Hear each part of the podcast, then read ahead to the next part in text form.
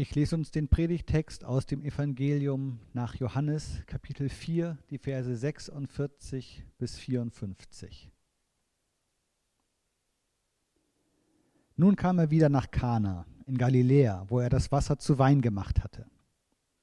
Und in Kapharnaum war ein königlicher Beamter, dessen Sohn krank war.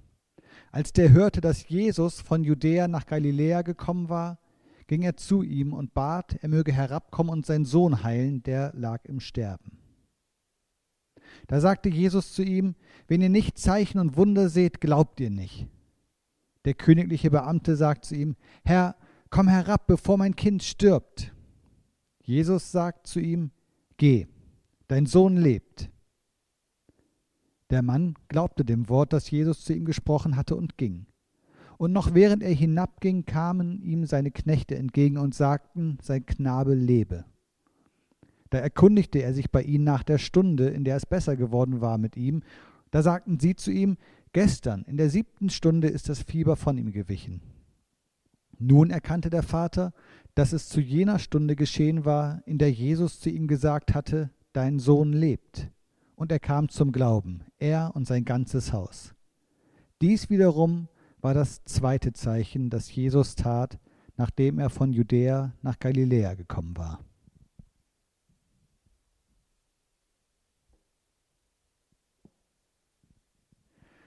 Liebe Geschwister, vor mir stehen drei Tische. Zumindest für euch mal in der Vorstellung.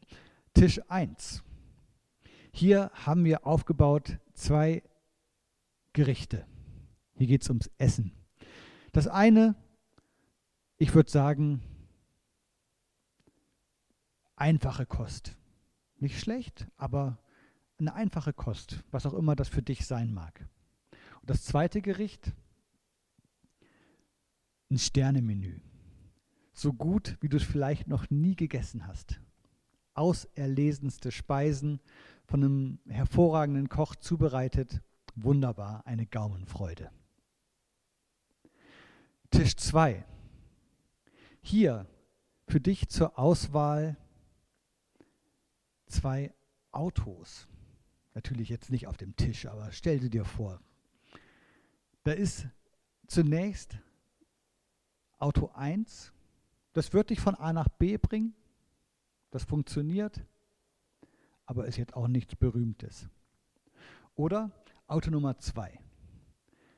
Wirklich ein heißer Schlitten. Das Auto, womit jeder mal gerne fahren würde. Oder du vielleicht. Und Tisch 3, da nehmen wir mal an, haben wir jetzt Klamotten zur Auswahl. Darfst dich neu einkleiden. Die erste Option für dich, das ist Kleidung, die wird dich dem Wetter entsprechend gut kleiden. Dir wird nicht kalt sein oder heiß oder was auch immer. Aber das ist auch vielleicht nicht das, wo man sagt, Mensch, da hat sich aber jemand richtig Mühe gegeben beim Anziehen, sondern eher so, aha, das lag im Schrank wohl oben. Oder Outfit Nummer zwei. Richtig coole Klamotten. Angesagte Mode oder das, was dir super gut gefällt das, was man vielleicht nur zu besonderen Anlässen rausholt, möglicherweise. Also auch hier ein starker Kontrast. Du hast diese drei Tische, das Essen, das Auto, die Klamotten. Die Frage an dich, wofür würdest du dich entscheiden, wenn du bei jedem dieser drei Tische die Wahl hast? Nimmst du die Hausmannskost oder das Luxusmenü? Nimmst du die normale Karre oder den heißen Schlitten? Oder nimmst du eher so ein Alltagsoutfit oder richtig was Schniekes? Wofür entscheidest du dich? Und zwar, wenn es danach geht, was du, worauf du einfach Bock hast. Du musst jetzt nicht nach, nach sinnvoll oder irgendwas abwägen, sondern einfach, was du jetzt richtig cool findest. Was würdest du nehmen?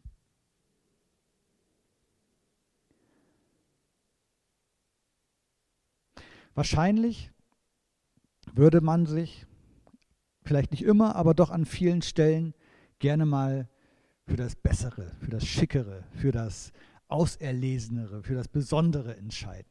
Für das, was man nicht immer hat. Für das, ja, was mal ein bisschen, äh, was vielleicht auch unerreichbar ist normalerweise. Wo man normalerweise vielleicht gar nicht rankommt. Und jetzt stellen wir uns mal vor, es geht jetzt hier gar nicht um das Essen oder um Autos oder um die Kleidung, sondern stell dir mal vor, es geht jetzt um Gott. Und du hast zur Auswahl den Gott, der dir das Heil verspricht,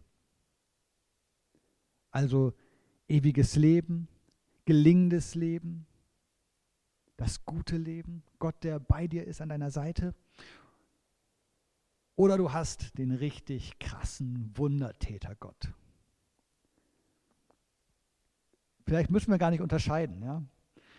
Aber ich mache das jetzt hier mal, so, damit, du, damit du mal drüber nachdenkst, welchen würdest du wollen? Den Wundertäter, mit dem es richtig krass abgeht, wo, wo die krassesten Sachen passieren? Oder den, wo sich vielleicht rein äußerlich vielleicht erstmal gar nicht so viel zeigt, aber du weißt, hier habe ich das gelingende Leben. Welchen würdest du nehmen?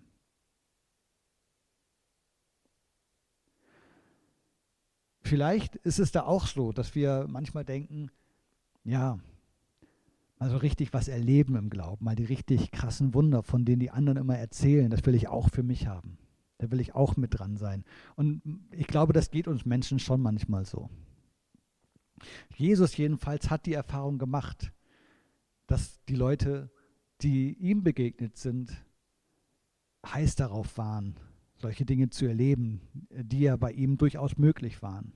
Wunder zu sehen, vielleicht selber Wunder zu erleben oder dabei zu sein, wenn er ein Wunder getan hat, wenn auch nicht an einem selber, aber vielleicht an jemand anderem. Und so kommt es, dass Jesus hier äh, zu diesem Mann sagt, äh, der ihm begegnet und ihm von seinem kranken Sohn erzählt, wenn ihr nicht Zeichen und Wunder seht, dann glaubt ihr nicht.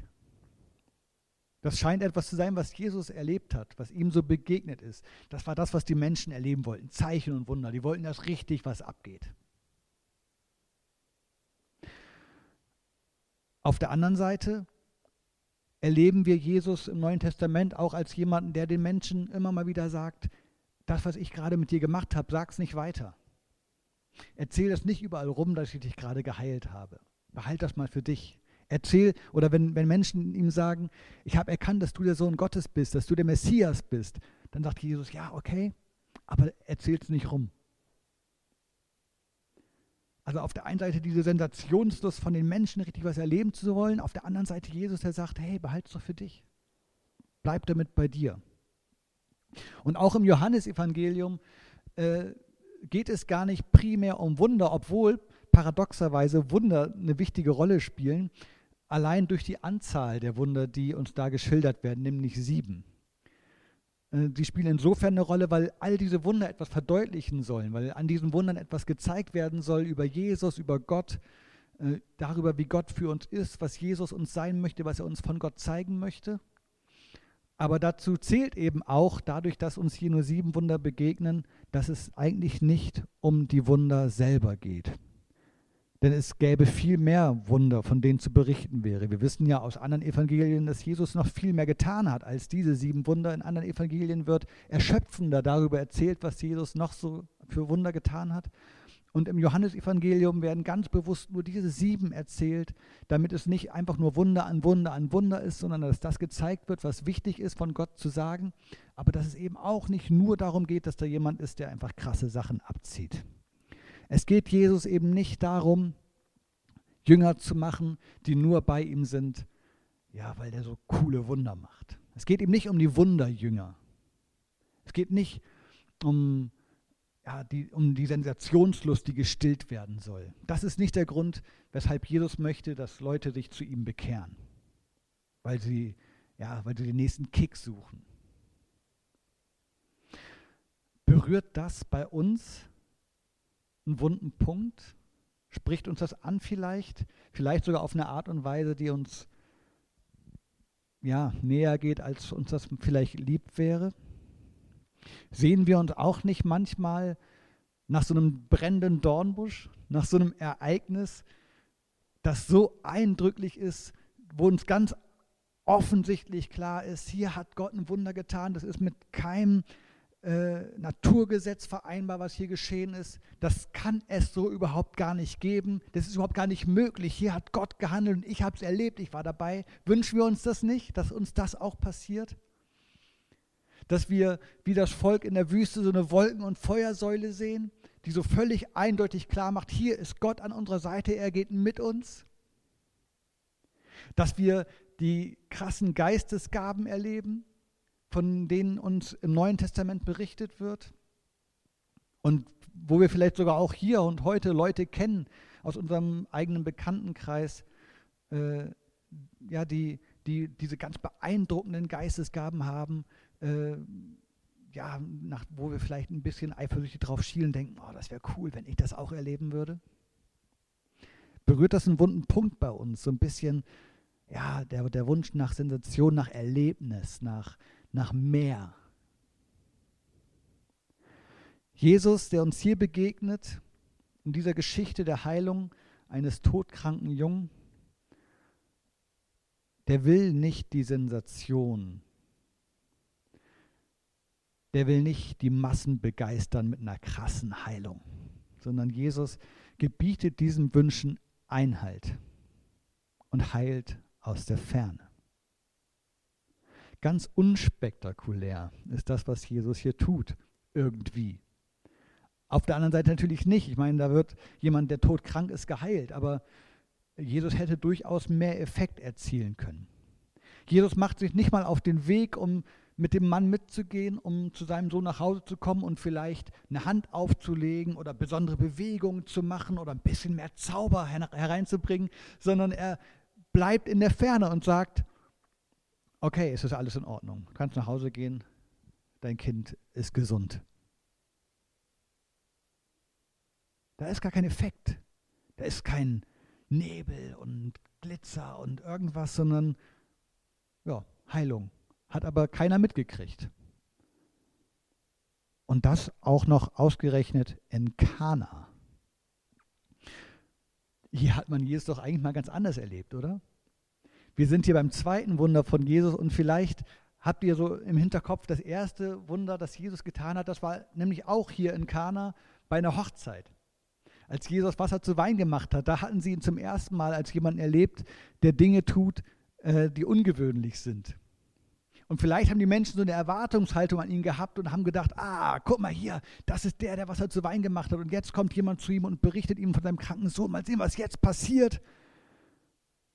Ja, aber Jesus äh, ist dann irgendwie anders drauf. Jesus bedient das nicht und handelt anders. Wie mag das auf die Menschen gewirkt haben, dass Jesus mit einmal so war? Was mag der Mann sich gedacht haben, der da zu Jesus gekommen ist und ihn um Hilfe bittet? Will Jesus ihn vielleicht nur abwimmeln? Ich meine, wer weiß schon, ob das stimmt, was Jesus ihm da sagt. Geh mal nach Hause, dein Sohn ist gesund.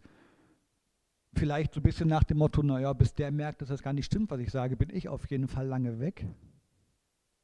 Der Mann hat keine Wahl. Jesus lässt ihm keine. Er muss ihm vertrauen. Oder eben nicht. Aber er muss ihm vertrauen.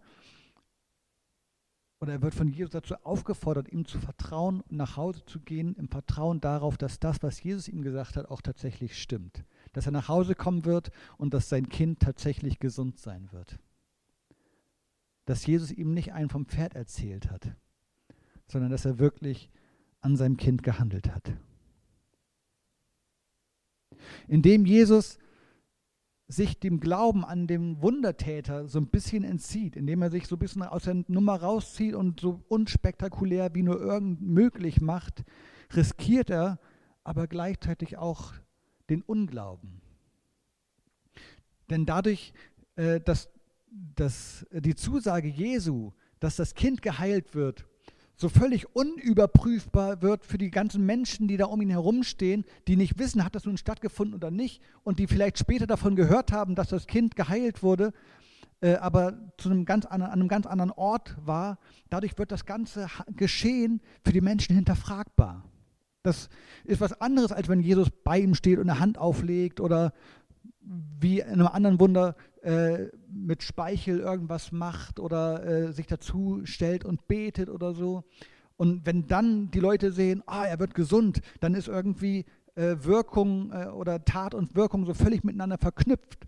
Aber dadurch, dass Jesus äh, ja hier so ganz anders handelt an diesem Kind, von, von dem Mann, der ihm begegnet, wird das Handeln Jesu irgendwie hinterfragbarer. Jesus öffnet den Menschen eine Möglichkeit zu sagen, das hat doch beides gar nichts miteinander zu tun.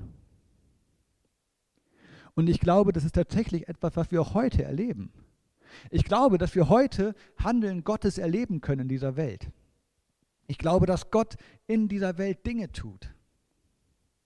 Und es gibt Menschen, die können diese Dinge erleben und können diese Dinge sehen und erkennen, hier handelt Gott.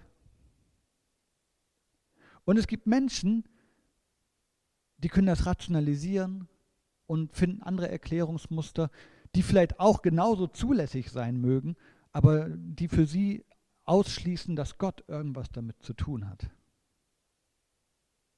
die Erlebnisse anders deuten. Der Text hier macht uns klar und lässt keinen Zweifel, dass das Kind geheilt worden ist, dass es gesund geworden ist. Das hat auf jeden Fall mit Jesus zu tun. Der Mann stellt fest, die Heilung seines Kindes ist genau in dem Augenblick, genau zu der Stunde geschehen, als Jesus ihm das zugesagt hat, dass sein Kind gesund wird.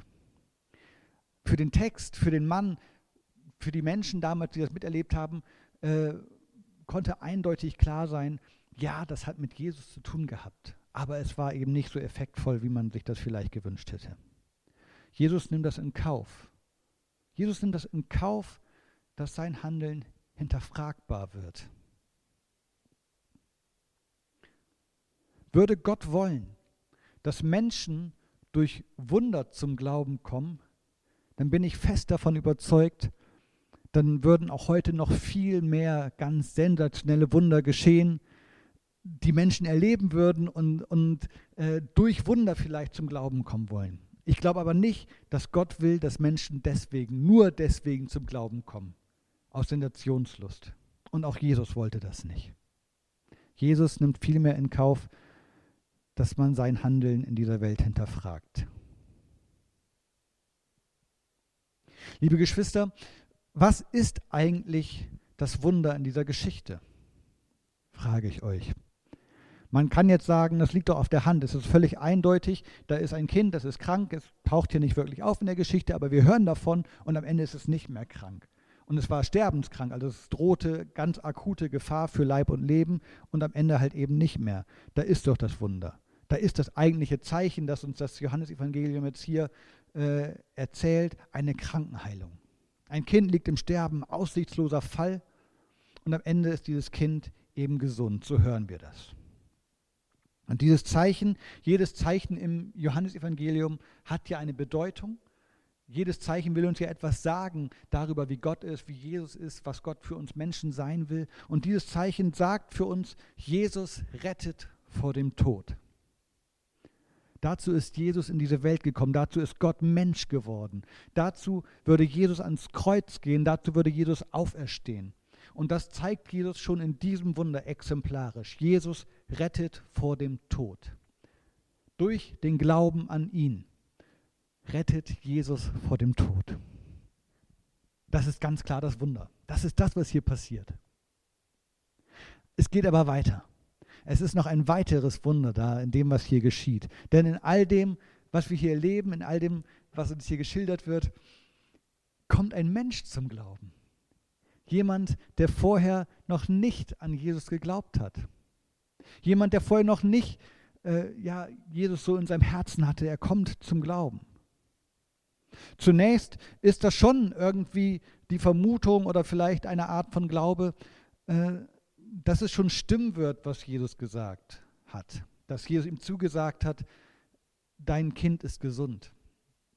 Da ist auch schon im Vorfeld das Zutrauen, dass Jesus wohl was tun kann, denn dieser Mann wendet sich ja an ihn. Am Ende, als der Mann dann erlebt, als seine Knechte ihm entgegenkommen und ihm sagen, dein Kind ist wieder gesund, da ist es mehr als ein Vermuten oder ein gewisses Fürwahrhalten, sondern es ist eine Gewissheit. Jesus ist der Retter. Und Jesus ist eben der Retter, der, der rettet vor dem diesseitigen Tod einerseits. Das erleben wir, an dem, das sehen wir an dem Kind, das vor dem Tod gerettet wird in dieser Welt. Und es geht, Jesus rettet aber eben auch vor dem, vor dem ewigen Tod. Jesu, die Rettung Jesu betrifft unser Leben hier und jetzt. Die Rettung, die Jesus für uns bereithält, die er für uns möchte, soll unser Leben im Hier und Jetzt schon betreffen. Soll sich in unserem Leben hier und heute auswirken, hier auf dieser Welt. Und es geht eben auch um die Rettung vor dem Tod, ja, wenn unser Leben hier einmal vorbei ist. Die Rettung, dass wir dann nicht, nicht in ein endloses Nichts stürzen oder in einen Zustand und Ort der Gottesferne, sondern dass wir in die Gegenwart Gottes kommen, dass wir in seiner Gegenwart die Ewigkeit erleben. Es ist diese Botschaft, die unser Herz erreichen will und soll. Nicht die Sensation sind es, die uns retten. Es sind nicht die oberkrassen Erlebnisse, die uns retten. Es sind nicht die Dornbüsche oder die Feuersäulen oder die Krankenheilung oder die Geistesgaben oder was auch immer, die uns retten. Das alles ist nicht schlecht. Gott hat das geschenkt, Gott hat das gemacht. Gott segnet Menschen und schenkt ihnen die Geistesgaben. Das ist nichts Schlechtes deswegen. Gott ist äh, Mose im Dornbusch erschienen, das ist nichts Schlechtes. Gott tut diese Wunder und das sind tolle Dinge. Aber diese Wunder alleine retten nicht. Das, was rettet, ist der Glaube daran, dass Jesus mein Retter ist. Der Glaube an Jesus ist es, der mich rettet. Es ist nicht das Nacheifern äh, nach dem nächsten großen Happening. Es ist nicht das Nacheifern nach der nächsten großen Sensation und nach dem nächsten krassen Glaubenserlebnis, sondern es ist der Glaube. Der Glaube im Alltag. Der Glaube, der sich im Leben auswirkt. Der Glaube, der vertraut, auch wenn ich das gerade nicht sehen kann, ob das tatsächlich stimmt, was Jesus gerade gesagt hat. Und der trotzdem losgeht und trotzdem vertraut, es wird schon richtig sein. Jesus wird mich nicht enttäuschen. Dieser Glaube ist es, der rettet. Das, was Jesus sagt, stimmt.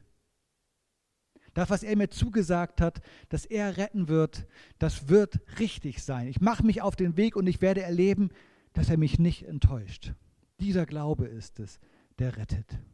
Es ist der Glaube daran, dass das Kreuz nicht nur Dekoration ist, die schick um meinen Hals hängt oder die ich irgendwie an, in irgendeinem Raum in, in meinem Zuhause an der Wand hängen habe oder was auch immer, sondern dass das Kreuz viel mehr als Dekoration, dass das Kreuz der Ort ist, an dem Jesus auf unüberbietbare Art und Weise seinen Rettungswillen für uns Menschen zum Ausdruck gebracht hat. Jesus zeigt uns, die Trennung ist überwunden. Der Retter ist da. Er ist da für uns. Jesus will diesen Glauben in uns wecken. Amen.